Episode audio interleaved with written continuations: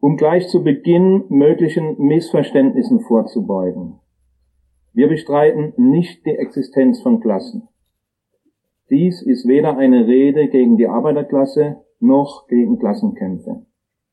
Schon gar nicht gegen die Solidarität mit allen Ausgebeuteten und Unterdrückten. Und erst recht ist es keine Rede für den Kapitalismus. Wir sind davon überzeugt, dass der Kapitalismus dringend überwunden werden muss und beziehen uns auf Marx. Wir halten große gesellschaftliche Gegenbewegungen und harte soziale Kämpfe für nötig und machbar. Die kapitalistische Reaktion auf die Corona-Pandemie, die dabei ist, die soziale Polarisierung und Ungleichheit noch weiter zu verschärfen, unterstreicht das noch einmal sehr ausdrücklich. Wir glauben aber, dass der Bezug auf die, auf Klasseninteresse und Klassenidentität die Entfaltung der dringend notwendigen antikapitalistischen Kämpfe alles in allen eher behindert als fördert. Er vermag weder deren Herausforderungen theoretisch genügend tief zu erfassen, noch äh, praktisches Rüstzeug dafür an die Hand zu liefern, die Systemfrage wirklich auf die Tagesordnung der gesellschaftlichen Auseinandersetzungen zu stellen. Linke, die jahrzehntelang vor allem auf Identitätspolitik gesetzt und die soziale Frage vergessen haben, üben sich zu Recht in Selbstkritik. Denn mit dieser Ausrichtung überließen sie die Deutung wichtiger gesellschaftlicher Konflikte den Liberalen und Konservativen. Viele erhoffen sich von der Rückbesinnung auf die Klasse und ihre Kämpfe einen Ausweg aus dieser Sackgasse.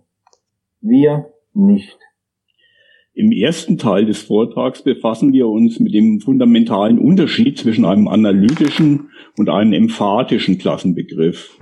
Im zweiten Teil wollen wir anhand dreier zentraler Konfliktfelder Wohnen, Arbeitszeit und Klima skizzieren, warum nur solche Kämpfe, äh, deren Akteure und Akteurinnen sich nicht in den theoretischen wie praktischen Fesseln von Identität und Interesse bewegen, wirklich antikapitalistischen Charakter annehmen können. Der Klassenbegriff gehört zwei unterschiedlichen Feldern an. Er hat sowohl einen emanzipationstheoretischen als auch einen politökonomischen Gehalt. Beide gehen auf Marx zurück. Der emanzipationstheoretische wird vor allem in den Frühschriften entwickelt und im kommunistischen Manifest präsentiert. Der politökonomische Klassenbegriff findet sich in erster Linie im Marxischen Hauptwerk, dem Kapital. Für das Emanzipationskonzept war die Klassenfrage zentral, denn die Arbeiterklasse als die große Gegenspielerin der Bourgeoisie könne sich so Marx aufgrund ihrer besonderen Stellung im System des kapitalistischen Reichtums nicht befreien, ohne alle Verhältnisse umzuwerfen, in denen der Mensch ein erniedrigtes, ein geknechtetes Wesen ist. Das Klasseninteresse des Proletariats beinhaltet demzufolge seine eigene Abschaffung. Die Kritik der politischen Ökonomie beschäftigt sich bekanntlich nicht mit der Überwindung der kapitalistischen Produktionsweise, sondern analysiert deren innere Logik und Funktionsweise. Entsprechend ist auch ihr Klassenbegriff ausgerichtet. Es geht darum, die Position der Hauptklassen innerhalb des kapitalistischen Gefüges zu klären. Gegenüber der emanzipationstheoretischen Klassenvorstellung führt das zu entscheidenden Veränderungen. Die erste betrifft die Anzahl der Klassen. Als Emanzipationstheoretiker kennt Marx nur zwei Hauptklassen, die Kapitalistenklasse und die Arbeiterklasse. In der Kritik der politischen Ökonomie zerfällt die kapitalistische Gesellschaft dagegen in drei Grundklassen. Zur Kapitalisten- und Arbeiterklasse tritt noch die Klasse der Grundeigentümer hinzu. Wichtiger ist aber, dass sich der Status des Klassenbegriffs selbst verändert.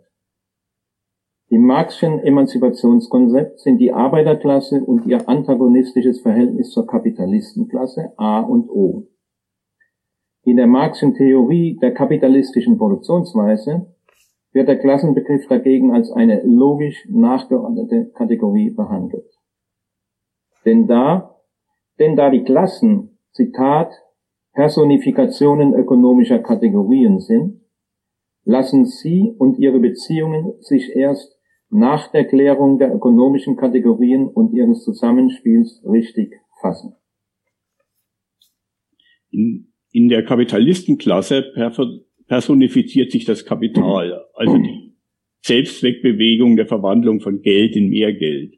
Das gemeinsame Klasseninteresse aller Kapitalisten ist darauf gerichtet, die gesellschaftlichen Rahmenbedingungen für die Tauschwertakkumulation zu optimieren. Die Grundeigentümerklasse personifiziert die in Privateigentum verwandelte Naturressource Grund und Boden. Ihr Klasseninteresse besteht darin, einen möglichst hohen Anteil am gesellschaftlichen Reichtum für die Besitzer dieser Naturressource zu reservieren. Und auch in der Arbeiterklasse personifiziert sich eine ökonomische Kategorie, nämlich die besondere wahre Arbeitskraft. Der einzelne Arbeiter hat das profane Interesse, seine persönlichen Verkaufsbedingungen zu verbessern und das Klasseninteresse besteht in einer möglichst günstigen Ausgestaltung der kollektiven Verkaufsbedingungen. Als Personifikationen ökonomischer Kategorien vertreten alle drei Hauptklassen der kapitalistischen Gesellschaft rein immanente Interessen, die die Aufrechterhaltung der kapitalistischen Produktionsweise voraussetzen. Das gilt auch für die Arbeiterklasse. Trotzdem weist die Arbeiterklasse gegenüber den beiden anderen Klassen eine fundamentale Besonderheit auf. Sie ist von allen Reproduktionsmitteln abgeschnitten und deshalb gezwungen, ihre eigene Haut zum Markte zu tragen, ihre Arbeitskraft zu verkaufen. Die Arbeiterklasse war für Marx deshalb prädestiniert, die kapitalistische Gesellschaft umzuwälzen, weil er in ihr gleichzeitig einen Teil und Gegenteil der bestehenden Ordnung sah. Teil, weil die lebendige Arbeit aufgrund ihrer Fähigkeit, Mehrwert abzuwerfen, die Basisware des kapitalistischen Systems darstellt. Denn ohne die Menschen, die gezwungen sind, ihre Arbeitskraft zu verkaufen, kein Kapital. Ihr Gegenteil, weil Marx im Lohnarbeiterdasein einen Tiefpunkt menschlicher Existenz und Höhepunkt aller Entfremdung sah und davon ausging, die Arbeiterklasse könne sich nur ein Ziel setzen, die eigene Existenzweise selber abzuschaffen und damit dem Kapitalismus seine Grundlage zu entziehen. Auch die Arbeiterbewegung schrieb der Arbeiterklasse die besondere historische Mission der Überwindung der kapitalistischen Produktionsweise zu. Allerdings mit einer ganz anderen Begründung als Marx. Die Arbeiterbewegung bezog sich positiv auf die Arbeit und das Arbeiterdasein die feierte die Arbeiterklasse als die Verkörperung des heiligen Prinzips der Arbeit. Als solche schien sie berufen, die Gesellschaft nach ihrem Bilde umzugestalten und die Müßiggänger beiseite zu schieben, wie es bezeichnenderweise im Text der Internationalen heißt, um eben die Gesellschaft nach ihrem eigenen Bilde umzugestalten. Die Arbeiterbewegung ersetzte Marxens geschichtsphilosophisches Konstrukt eines negativ auf die kapitalistische Ordnung bezogenen Klassenstandpunkts durch eine positive, arbeitsreligiös begründete Klassenidentität. Die Arbeiterklasse hat ihre Emanzipation im ausgehenden 19. und im Laufe des 20. Jahrhunderts erkämpft.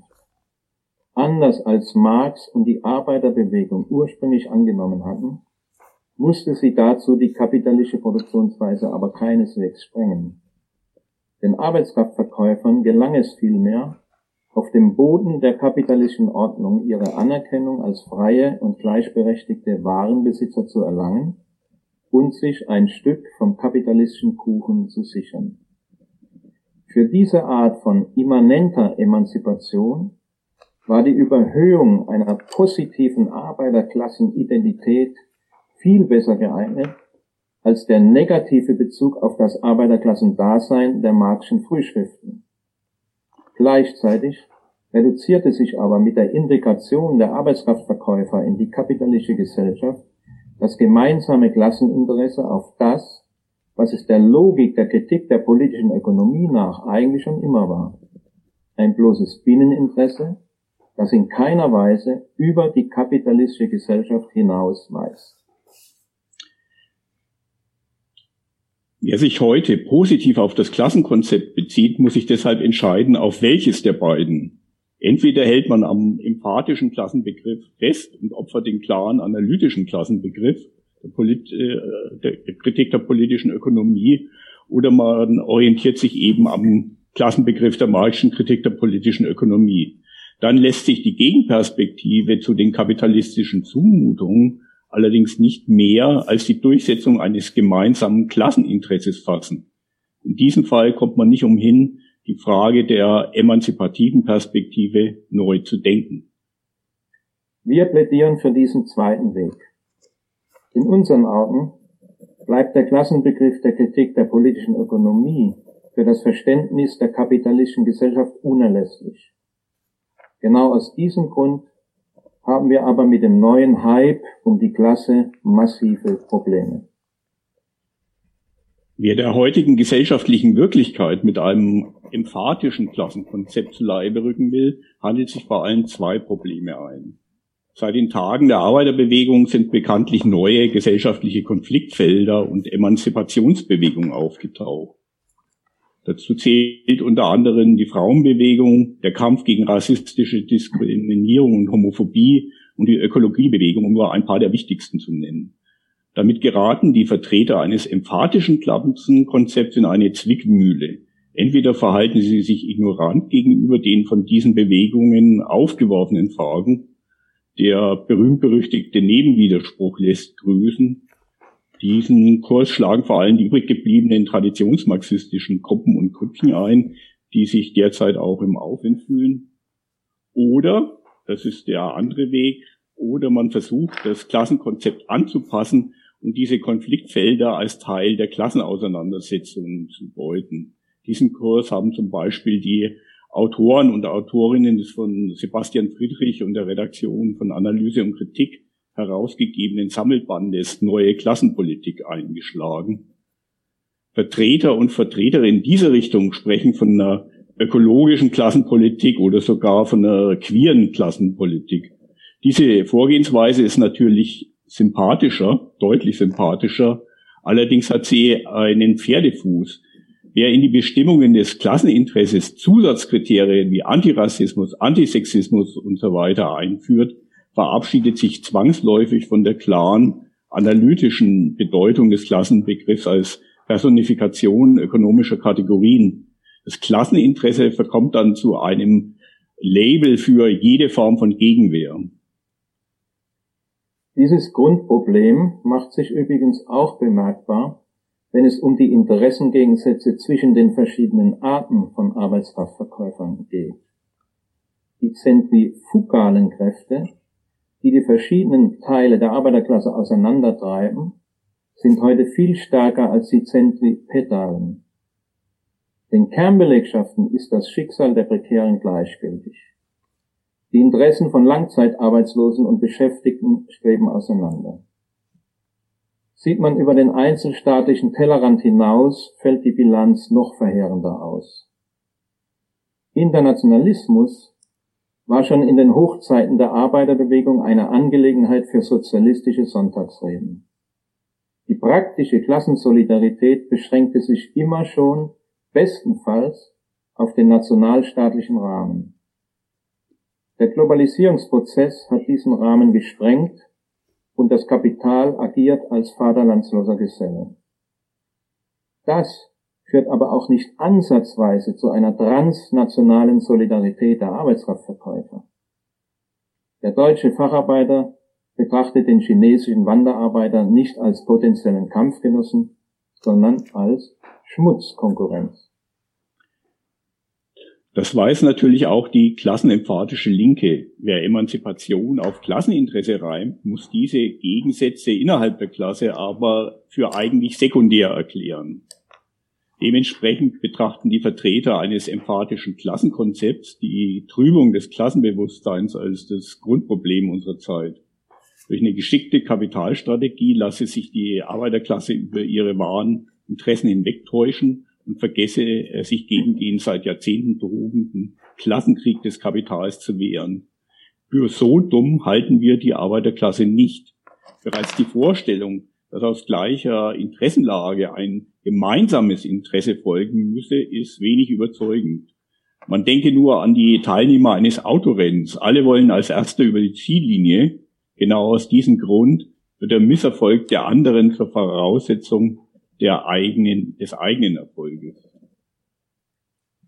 Wenn man vom politökonomischen Klassenbegriff ausgeht, ergibt sich eine andere Perspektive.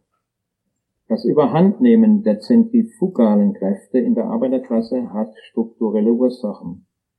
Es lässt sich letztlich darauf zurückführen, dass sich mit der Produktivkraftentwicklung der letzten Jahrzehnte die Stellung der wahre Arbeitskraft im System des kapitalistischen Reichtums grundlegend verändert hat. Bis in die 1970er Jahre hinein war die lebendige Arbeit die mit Abstand wichtigste Produktivkraft. Im Zentrum der kapitalistischen Akkumulation stand die industrielle Mehrwerterpressung in relativ geschlossenen Nationalökonomien. Das Kapital war damit auf vergleichsweise homogene Armeen der Arbeit angewiesen. Diese Schlüsselstellung der Massenarbeit bildete die materielle Grundlage für die Erfolge der Arbeiterbewegung. Die Verwissenschaftlichung der Produktion im Gefolge der dritten industriellen Revolution hat diese Konstellation indes unwiederbringlich zerstört und wachsende Teile der Arbeiterklasse in eine gegenüber dem Kapital prekäre Lage gebracht. Das Kapital vermag die verschiedenen Glieder der Produktionsketten über den Erdball zu verteilen und Lohnkostengefälle gnadenlos zu nutzen. Noch wichtiger ist der Aufstieg der Wissenschaft zur Hauptproduktivkraft. Mit ihm geht ein Bedeutungsschwund der lebendigen Arbeit für das Kapital einher. Gerade im Bereich der Schlüsseltechnologien kommen Riesenunternehmen mit homöopathischen Dosen an lebendiger Arbeit aus. Die beiden mit weitem Abstand umsatzstärksten Unternehmen dieser Welt, Microsoft und Apple, bringen es zusammen gerade einmal auf 250.000 Mitarbeiter weltweit. Vor allem aber ist die gesamte sogenannte Realwirtschaft zu einem Anhängsel der Finanzwirtschaft herabgesunken. Der Motor der Weltwirtschaft ist nicht mehr die industrielle Mehrwerterpressung, sondern die Vermehrung von fiktivem Kapital an den Finanzmärkten. Na, natürlich gibt es immer noch Lohnarbeitersegmente, auf die das Kapital dringend angewiesen bleibt und die deshalb eine starke Verhandlungsposition besitzen. Immer größere Teile der Arbeiterklasse leben aber unter dem Damoklesschwert der Substituierbarkeit. Solange der Arbeitskraftverkauf als unhintergehbare und selbstverständliche Grundlage unserer gesellschaftlichen Existenz akzeptiert bleibt, treiben die Interessen innerhalb der Arbeiterklasse immer weiter auseinander. Die Beschwörung eines gemeinsamen Klasseninteresses aller Lohnabhängigen taugt nicht als Ausgangspunkt für einen Prozess der gesellschaftlichen Resolidarisierung.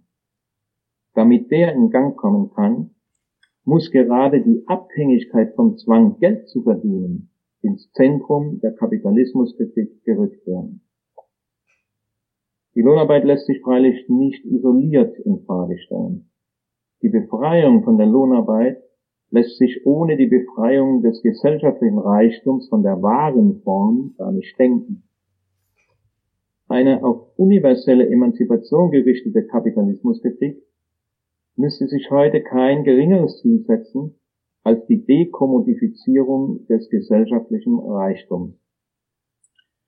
Ist ein Antikapitalismus, der die Herrschaft der Ware problematisiert und attackiert, nicht völlig weltfremd. Wer das vermeintlich Selbstverständliche in Frage stellt, stellt sich erst einmal diskursiv ins Abseits. Allerdings bietet diese Neuausrichtung auch einen großen Vorteil. Die systematische Unterscheidung von wahren Reichtum und sinnlich-stofflichem Reichtum eröffnet einen Zugang zu einer ganzen Reihe gesellschaftlicher Konfliktfelder, die sonst als disparat erscheinen und gegeneinander ausgespielt werden. Eine Kritik der kapitalistischen Reichtumsform der Waren erlaubt es dagegen in der Sache Brücken zu schlagen. Um diese steile These zu erhärten, haben wir uns drei Themen herausgegriffen, die hierzulande derzeit breit diskutiert werden und die Gemüter erhitzen. Die Frage der Unbezahlbarkeit des Wohnens, das Problem der Arbeitszeit und den Klimawandel. Wahre Wohnen. In den letzten 40 Jahren sind in den kapitalistischen Kernstaaten die Preise für die Güter des täglichen Bedarfs insgesamt nur moderat gestiegen. Es gibt allerdings eine Ware, bei der sieht die Entwicklung ganz anders aus. Wohnraum. In den letzten 40 Jahren sind die Preise für Wohnimmobilien und die Mieten weltweit explodiert. Dieser Trend hat inzwischen das Mieterland Deutschland voll erfasst. Diese Preisexplosion teilt die Gesellschaft in Profiteure und Verlierer. Das reichte in Liebhabern des empathischen Klassenkonzepts, um die Wohnungsfrage zur Klassenfrage zu erklären. Allerdings hat es seinen Preis. Das beginnt damit, dass das Wort Klasse sogar auf sein ureigensten Gebiet, nämlich den ökonomischen Beziehungen, plötzlich zwei unterschiedliche Bedeutungen bekommt. Das klassische Klassenkonzept unterscheidet die Klassen bekanntlich nach ihrer Stellung im Produktionsprozess. Auf dem Feld des Wohnens geht es jedoch nicht um die Produktion, sondern um ein spezielles Konsumgut, das für breite Bevölkerungsteile unerschwinglich wird. Die Wohnungsfrage lässt sich nur zur Klassenfrage erklären, wenn man schon auf der Ebene der rein ökonomischen Klassenbestimmung inkonsistent argumentiert und äh, der Klassenbegriff mal über die Stellung zu den Produktionsmitteln, mal mit der zu den Konsumptionsmitteln begründet wird. Über diese ins Auge springende Ungereimtheit hilft sich der empathische Klassenbegriff assoziativ hinweg. Die Arbeiterklasse verfügt über keine Produktionsmittel, der Mieter verfügt über kein Wohneigentum, da wie dort sind die Eigentumslosen die Verlierer. Außerdem überschneiden sich diese beiden Formen von Eigentumslosigkeit häufig und so unterliegt die subalterne Klasse eben einer doppelten Ausbeutung. Einmal in der Arbeit und dann nach der Arbeit als Konsument. Diese Argumentation bleibt aber aus mehreren Gründen unbefriedigend. Schon die Deckungsgleichheit der beiden Ausbeutungsformen haut nicht so richtig hin. Am ehesten übrigens noch in Deutschland, wo die Wohneigentumsquote in der Bevölkerung lediglich bei 45 Prozent äh, liegt, im Unterschied zu 70 Prozent im EU-Schnitt. Dass aber selbst in Deutschland etliche Lohnabhängige auch eigene vier Wände besitzen und selbst der eine oder andere Manager zur Miete wohnt, ist noch das geringste Problem. Wichtiger ist, äh, dass die Preise und Mieten für Wohnimmobilien nicht für, äh, für sich allein explodieren. Bei fast allen Immobilienbooms der letzten 40 Jahre sind zusammen mit den Mieten für Wohnraum auch die für Büro- und Gewerberäume explodiert. In der Regel sogar schneller. Vor allem in der letzten Dekade explodierten auch die Preise für landwirtschaftliche Nutzflächen. Auf all diesen Märkten tummeln sich aber überhaupt keine Lohnabhängigen. Stattdessen stehen sich dort fungierendes Kapital und Immobilienbesitzer als Käufer und Verkäufer, als Mieter und Vermieter gegenüber. Die Corona-Krise stößt uns noch einmal mit der Nase auf diesen Sachverhalt. Der Sektor, für den die explodierenden Mieten im Lockdown die verheerendsten Konsequenzen haben, sind nämlich nicht die Wohnungsmieten. Die schlechtesten Karten hat das Gewerbe und da vor allem die Gastronomie. Vor allem in den Großstädten ist im Gefolge des Lockdowns mit einem großen Kneipensterben zu rechnen. Und das hat einen einfachen Grund. Während die Einnahmen im Lockdown wegbrechen, laufen die Fixkosten unvermindert weiter. Der dickste Brocken unter den Fixkosten sind aber gerade in den Großstädten die in den letzten Jahren sprunghaft gestiegenen Pachtzahlungen. Die Preisentwicklung beim Wohnraum trifft die breite Masse der Bevölkerung direkt. Deshalb steht sie auch zu Recht hier in Deutschland im Zentrum der öffentlichen Aufmerksamkeit und nicht die Mietpreisexplosion bei Büros, Gewerberäume oder äh, von landwirtschaftlichen Nutzflächen. Trotzdem muss eine tragfähige Analyse die, äh, die Mietpreisexplosion in ihrem politökonomischen Kontext fassen. Das ist aber nun einmal das sämtliche Sektoren bis hin zum Ackerland übergreifende Abheben der Immobilienpreise. Mit der Apostrophierung der in der, die Höhe schnellenden Wohnkosten als Klassenfrage ist der Blick auf diesen Zusammenhang verstellt. Wir sehen in der Kollision von wahren Reichtum und sinnlich-stofflichem Reichtum die grundlegende Konfliktlinie unserer Epoche. Wenn man aus dieser Perspektive die explodierenden Wohnraumpreise betrachtet, ergibt sich ein direkterer Zugang zu dem zu erklärenden Gesamtphänomen. Immobilien haben eine besondere Stellung im wahren Universum. Sie sind gleichzeitig Güter des täglichen Bedarfs und Anlagegegenstand. Das ist aber für deren Preisbildung entscheidend. Die Wohnungsmieten explodieren, weil die Immobilienpreise und damit die Preise für neuen Wohnraum explodieren. Die Immobilienpreise gehen aber wiederum in erster Linie aufgrund der allgemeinen Entwicklung auf den Anlagemärkten durch die Decke.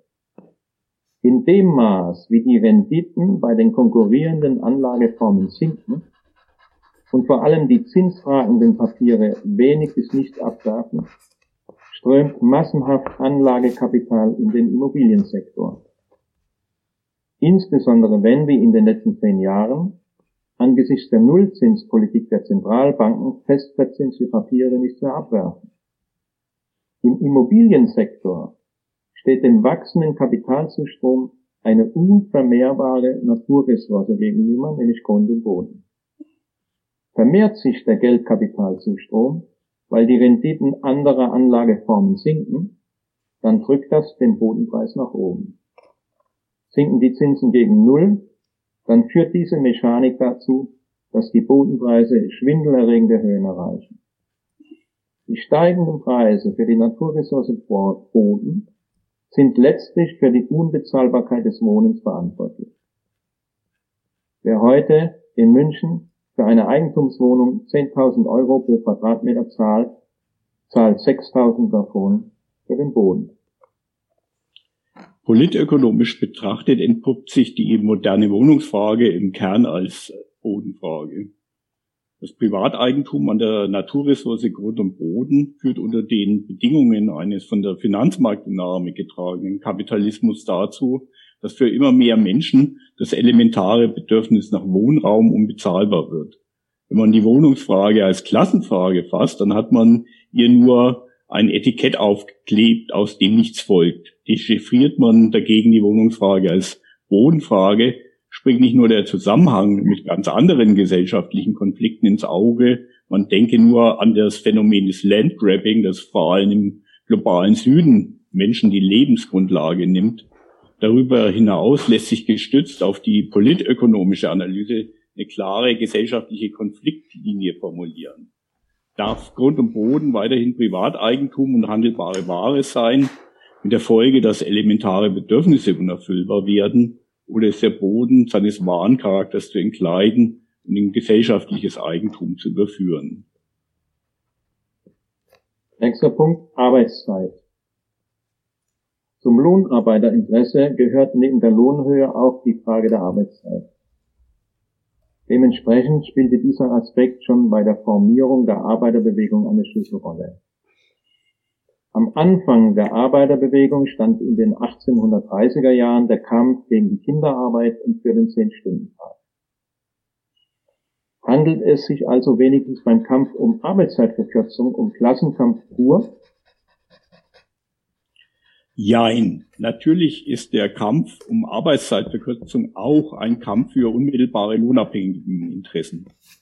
Zu einer gesamtgesellschaftlichen Schlüsselforderung kann aber, aber nur werden, wenn man über das Lohnarbeiterinteresse hinausgehende Zusatzdimensionen mobilisiert. Der Kapitalismus hat eine explodierende Produktivität hervorgebracht. Solange man die Lohnarbeit als die natürliche Lebensgrundlage akzeptiert und das Lohnarbeiterinteresse ins Zentrum rückt, stellt sich angesichts dieser Entwicklung nur eine Frage. Wie kann man trotzdem das Beschäftigungsniveau halten? Hat man hingegen den fundamentalen Unterschied zwischen dem abstrakten und dem stofflichen Reichtum im Blick, wobei stofflicher Reichtum für all das steht, was wir wirklich zum Leben brauchen, also Nahrung, Kleidung, Technik, Wissenschaft, Kultur und abstrakter Reichtum für dasjenige, dessen einzige Daseinsberechtigung die Aufrechterhaltung der Kapitalverwertung ist, also Wert, Geld, Kapital und so weiter, so leuchtet ein, dass die Welt auch ganz anders eingerichtet sein könnte. Weil die Möglichkeiten zur Steigerung des stofflichen Reichtums exorbitant gewachsen sind und täglich weiter wachsen, müssten heute alle Menschen, ob jung oder alt, wesentlich weniger arbeiten und könnten dabei wesentlich besser leben. wenn die Gesellschaft jenseits der betriebswirtschaftlichen Vernunft, also endlich wirklich vernünftig wirtschaften würde. Das ginge dann allerdings nicht in Richtung der 30, sondern viel eher der 5-Stunden-Woche, die keine Utopie mehr sein müsste. Voraussetzung dafür wäre eine Organisation der Gesellschaft, die die abstrakte Reichtumsproduktion überwindet und die Produktion und Verteilung des stofflichen Reichtums zum Mittelpunkt hätte. Das Klasseninteresse der Arbeiterklasse hilft hier wenig weiter. Auch die kämpferischste Belegschaft und die revolutionärste Gewerkschaft wird, solange sie bei Sinnen ist, nicht ihre eigenen Betriebe kaputt streichen. Schließlich hängt ihre Möglichkeit zum Verkauf der wahre Arbeitskraft von deren Fortbestehen auf dem Markt ab. Je mehr sich die Bedingungen der Kapitalverwertung verschlechtern, umso enger wird der Spielraum für den Klassenkampf. In der Aufstiegsphase des Kapitalismus konnten Kämpfe um Arbeitszeitverkürzung, die sich auf Klassenidentität und Interesse beriefen, Erfolge erzielen. In dem Maße jedoch, wie das Privatinteresse der ArbeitskraftverkäuferInnen an die Grenzen des marktwirtschaftlich überhaupt noch Möglichen stößt, müssen Kämpfe um Arbeitszeitverkürzung, wollen sie erfolgreich sein, ihren bornierten Klassencharakter sprengen und die grundlegenden Strukturen der gesamten auf Kapitalverwertung beruhenden Wirtschafts- und Lebensweise in Theorie wie Praxis angreifen. Denn die radikale Arbeitszeitverkürzung, die heute nötig und möglich ist, kann nicht mit vollem Personal- und Lohnausgleich funktionieren. Die sollte auch unter diesen Bedingungen Kapitalverwertung funktionieren, die nicht nur genügend Profite, sondern auch genügend Lohnmasse abwerfen würde. An diesem äh, Punkt ist die traditionelle Klassenpolitik am Ende. Eine wirklich antikapitalistische Position stellt sich auf einen völlig anderen Standpunkt als den des Klasseninteresses. Sie sagt, schön, dass uns die Arbeit ausgeht. Endlich besteht die Möglichkeit, dass Massen von Menschen das tun können, was in der ganzen Menschheitsgeschichte nur einigen wenigen, vorwiegend Männern, möglich war, weil ihnen stets genug Frauen und Sklaven zu Diensten waren. Nämlich nicht sein ganzes Leben mit Mühe und Arbeit zu verbringen, sondern sich all dem Schönen widmen zu können, was das Leben eigentlich zu bieten hat. Endlich können wir unser Arbeiterinnenklassendasein hinter uns lassen. Eine wirklich revolutionäre Position schert sich den Teufel um Klassenidentität, sondern sehnt sich danach, sie endlich loszuwerden. Das Modell Lebensunterhalt durch Erwerbsarbeit ist zum Untergang verurteilt. Es hat übrigens für große Teile der Menschheit noch nie funktioniert. Und selbst in den reichen Zentren des Kapitalismus greift es für immer weniger Menschen. Die Forderung nach Arbeitszeitverkürzung bei vor allem Personal- und Lohnausgleich mag in einem reichen Land wie Deutschland vielleicht noch mit Blick auf eine 30-Stunden-Woche durchsetzbar sein, sehr günstige Kampfbedingungen vorausgesetzt. Äh, aber Klassenkampf um vollen Lohn- und Personalausgleich kann der Dimension der heutigen Herausforderung gar nicht gerecht werden. Denn er sitzt der Illusion auf, unter den Bedingungen explodierender Produktivität sei es weiterhin möglich, das Lohnsystem für Massen von Menschen aufrechtzuerhalten. Soll der Kampf um Arbeitszeitverkürzung heute erfolgreich sein, muss er mit einer antikapitalistischen Perspektive verknüpft werden und eine ganz andere Stoßrichtung erhalten. Er muss und kann an dem gewaltigen Potenzial von Disposable Time und äh, Begriff von Marx äh, aufzugreifen, ansetzen, das uns auf der Basis der heutigen Produktivkraftentwicklung zur Verfügung steht. Es geht nicht um vollen Personal- und Lohnausgleich, sondern um radikale Arbeitszeitverkürzung bei Ausstieg aus dem Lohnsystem und abstrakter Reichtumsproduktion und äh, Einstieg in gesellschaftliche Aneignung des stofflichen Reichtums. In einer vernünftig wirtschaftenden Gesellschaft wird die für die gemeinsame Lebenssicherung aufgebrachte Zeit ganz erheblich unter dem heute üblichen Niveau liegen. Dennoch wird diese Gesellschaft keine Freizeitgesellschaft sein, in der allein Maschinen und Computer für die Produktion des stofflichen Reichtums zuständig sind, während die Menschen nur noch ihren jeweiligen Vergnügungen nachgehen. Denn in einigen Sektoren muss die Verdrängung des Menschen dringend zurückgedreht werden. Das betrifft neben dem Bildungswesen vor allem die Care-Tätigkeiten. Die Corona-Krise führt einmal mehr vor Augen, welch geringer Stellenwert im Care-Bereich, der immer noch vor allem von Frauen getragen wird, in der kapitalistischen Gesellschaft zugewiesen wird. Nicht nur im Gesundheitswesen, sondern auch im ganz normalen Alltag. Stillschweigend verlassen sich Staat und Gesellschaft darauf, dass die weibliche Bevölkerung den klassischen Rollenstereotypen entsprechend irgendwie die Versorgung der Kinder und Alten sicherstellt. Das läuft auf eine Restauration der überkommenen Geschlechterordnung hinaus. Hingegen können im Rahmen einer Neubestimmung des gesellschaftlichen Reichtums die Care-Tätigkeiten einen völlig neuen Stellenwert erlangen. Das Potenzial der Disposable Time, also der verfügbaren Zeit, bietet die Möglichkeit, die Axt an die Wurzel des patriarchalen Übels zu legen. Radikale Arbeitszeitverkürzung ist unerlässliche Voraussetzung für die Rehumanisierung und Neugewichtung der Care-Tätigkeiten und damit auch unter feministischen Gesichtspunkten ein Muss. Dritter Punkt, äh, Klima. Eine radikale Arbeitszeitverkürzung ist schon aus Klimaschutzgründen unerlässlich. Das Klasseninteresse der Arbeitskraftverkäufer steht der Dringlichkeit des Kampfes gegen Klimawandel aber ganz offensichtlich im Wege. Der legendäre Vorstandsvorsitzende von BMW, Eberhard von Kühnheim, brachte Perspektivlosigkeit und zerstörerisches Potenzial der kapitalistischen äh, Produktionsweise bereits in den 70er Jahren natürlich unbeabsichtigt äh, auf den Punkt.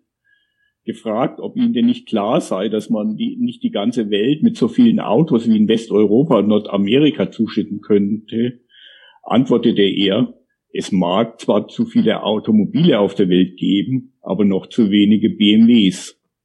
Nach dieser Logik müssen aber nicht nur die Manager sämtlicher Automobilkonzerne reden und handeln, sondern auch die Gewerkschaften, Betriebsräte und die Lohnabhängigen, deren Lebensunterhalt davon abhängt, dass möglichst viele ihrer Produkte auf dem Markt abgesetzt werden, dass der ganze Laden an die Wand äh, irgendwann an die Wand fährt, ist fast zu einer Art Allgemeinwissen geworden. Aber die systemimmanente Antwort darauf lautet, wir müssen weiter auf die Wand zurasen, weil unser Leben, weil unsere Existenz davon abhängt. Die Zerstörung der Erde ist in diesem System vorprogrammiert. Der Standpunkt des Interesses der ArbeitskraftverkäuferInnen weicht keinen Millimeter von dieser Logik ab. So macht zum Beispiel die IG Metall schon seit langem Druck für Autokaufprämien.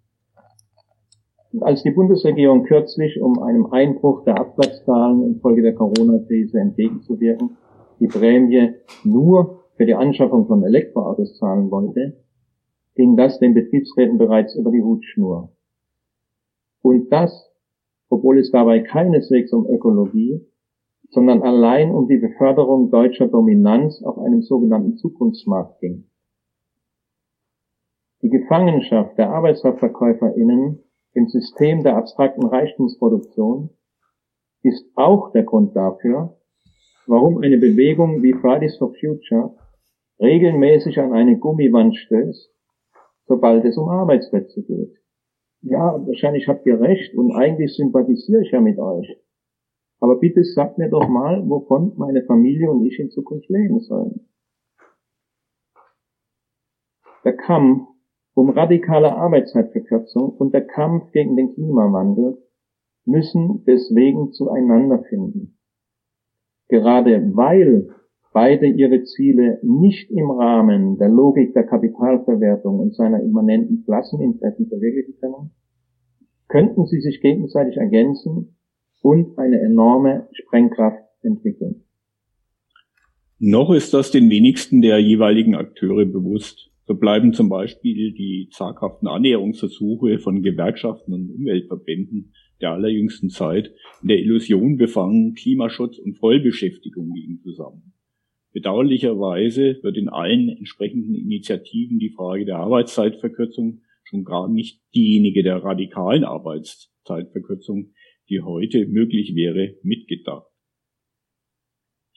Aneignung des gesellschaftlichen Reichtums heute ist nur noch jenseits des Prinzips Lebenssicherung durch Gelderwerb möglich. Das Mobilisierungspotenzial gesellschaftlicher Kämpfe hängt in hohem Maß davon ab, wie konkret und überzeugend Alternativen sind. Dem identitätspolitischen Zerstörungsprogramm der Rechten und dem neoliberalen Markttotalitarismus ist deswegen ein neues Projekt der Vergesellschaftung entgegenzusetzen, dessen Zentrum die Befreiung des gesellschaftlichen Reichtums von der Herrschaft der betriebswirtschaftlichen Logik stehen muss. In dem Maß, wie sich die Einsicht durchsetzt, dass das Prinzip der Finanzierbarkeit unseres Lebens zum Scheitern verurteilt ist, entstehen entscheidende Voraussetzungen für die dringend notwendigen sozialen Auseinandersetzungen, die heute geführt werden müssen. Die Potenziale bisher isolierter Kämpfe könnten zusammengeführt und vervielfacht werden. Die Arbeitszeitfrage ist hierbei äh, von entscheidender Bedeutung. Der Kampf um radikale Arbeitszeitverkürzung war Ausstieg aus dem Lohnsystem und abstrakter Reichtumsproduktion und Einstieg in gesellschaftliche Aneignung des stofflichen Reichtums, bietet vielfältige Zugangsmöglichkeiten. Nicht nur der Kampf um Klimaschutz, auch die feministischen Kämpfe um gerechte Verteilung der Reproduktionstätigkeiten, die Solidarität mit Geflüchteten, der Kampf um eine wirkliche Mobilitätswende, um menschenwürdiges Wohnen für alle und viele Kämpfe mehr könnten hier zusammenfließen. Erfolgreich können antikapitalistische Kämpfe in dem Maße sein, wie es ihnen gelingt, zunehmend mehr Lebensbereiche, Verbrauchsgüter, Wohnen, Gesundheit, Bildung, Kultur und so weiter der Marktlogik zu entziehen und sie nach Kriterien rein stofflicher Rationalität zu organisieren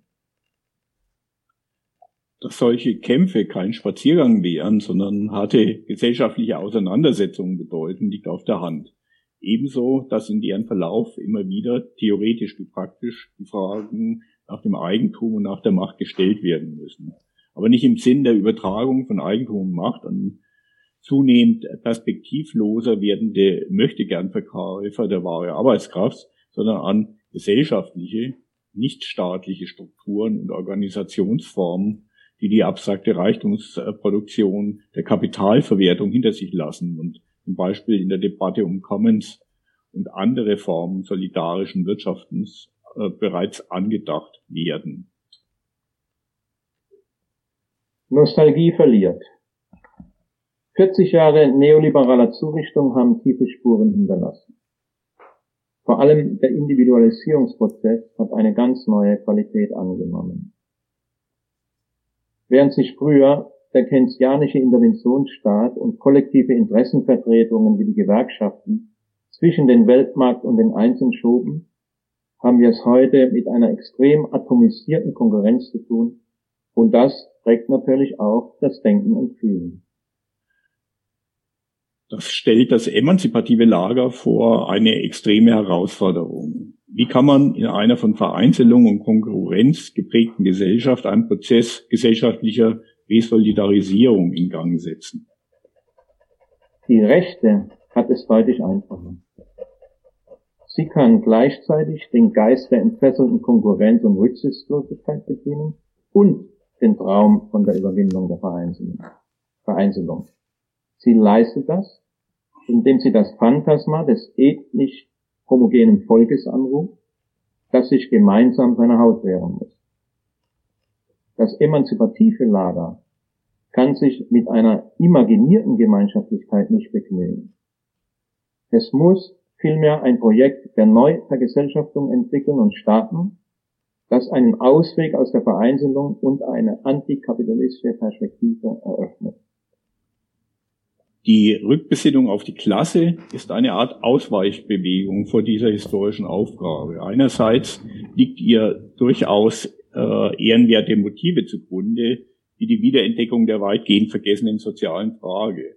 Andererseits hat sie aber mehr mit Nostalgie zu tun als mit einer adäquaten Antwort auf die heutige Situation. Die Attraktivität des Klassendiskurses beruht darauf, dass er Linken eine Art von Selbstvergewisserung ermöglicht. Mit dem Rekurs auf ihn wird zum einen die Erinnerung an eine bessere Vergangenheit abgerissen. Um die Linke und ihren Einfluss war es im Zeichen des Klassenkampfes in ferner Vergangenheit weit besser bestellt. Ergo, so die vage implizite Hoffnung, verbessert sich mit dem Rückgriff auf die Klasse die Lage auch wieder. Und noch ein anderes Motiv spuckt durch die Köpfe. Die Linke führt heute vor allem reine Abwehrkämpfe. Es herrscht nach wie vor Desorientierung darüber, wie ein Emanzipationsprogramm unter den heutigen Bedingungen aussehen könnte. Die Anrufung der Klasse verschafft als eine Übersprungshandlung, als eine Art Übersprungshandlung einen vermeintlich festen Bezugspunkt. Mit dem Klassenbegriff ist der Anspruch verbunden, eine Klammer zwischen den verschiedenen gesellschaftlichen Konfliktfeldern herzustellen. Wie wir an den drei Beispielen Arbeitszeit, Klima, Wohnen gezeigt haben, haut das analytisch nicht hin. Die theoretische Unzulänglichkeit ist aber nicht das einzige Problem. Eine Linke, die im Zeichen der Klasse in die Auseinandersetzung unserer Zeit zieht, kann nur sehr begrenzte gesellschaftliche Ausstrahlungskraft gewinnen. Wenn die Rechte im Zeichen von Nation und Volk mobilisiert und die Linke im Zeichen der Klasse, kann man sich an zwei Fingern abzählen, wer als Sieger vom Platz gehen würde.